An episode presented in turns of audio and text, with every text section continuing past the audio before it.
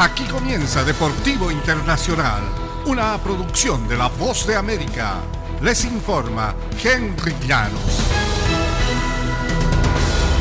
El béisbol de grandes ligas canceló el día inaugural de la campaña, la primera vez en 27 años que el béisbol no disputará juegos por un conflicto laboral tras el colapso de unas ásperas negociaciones al filo de un plazo fijado por los dueños de los equipos.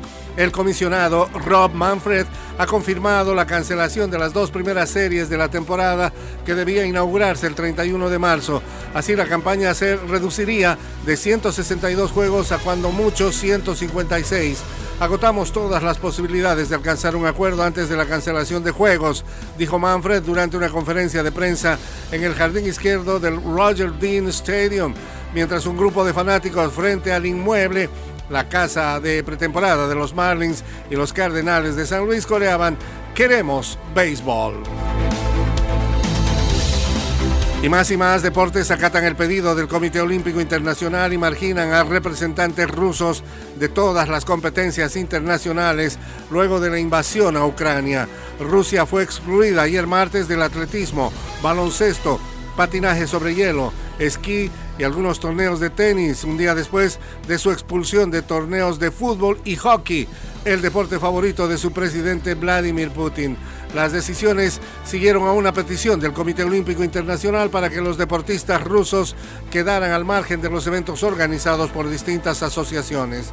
La Unión Internacional de Patinaje sobre Hielo dijo que ningún patinador de Rusia o Bielorrusia será invitado o autorizado a participar en competencias hasta nuevo aviso. Bielorrusia ha sido aliada clave de Rusia para invadir a Ucrania. El Consejo reitera su solidaridad con todos los afectados por el conflicto en Ucrania. En el fútbol de la Major League Soccer, el club New York City incorporó el lunes al mediocampista Máximo Carrizo de 14 años, quien se ha convertido en el jugador más joven contratado por un club en la historia de la Major League Soccer. Carrizo celebró su decimocuarto cumpleaños el mismo día que firmó como jugador de cantera y su contrato tendrá vigencia hasta la campaña 2027 con opción a la de 2028 y se ha convertido en el décimo jugador de las academias de desarrollo del New York City Football Club contratado por el equipo.